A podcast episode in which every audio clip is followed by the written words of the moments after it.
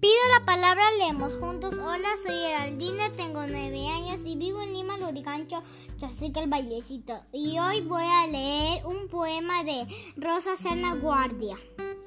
A papá. Yo sé que eres un niño como yo. Solamente has crecido y crecido. Como un árbol que da sombra y alegría. Y haces luz en mi camino. Gracias.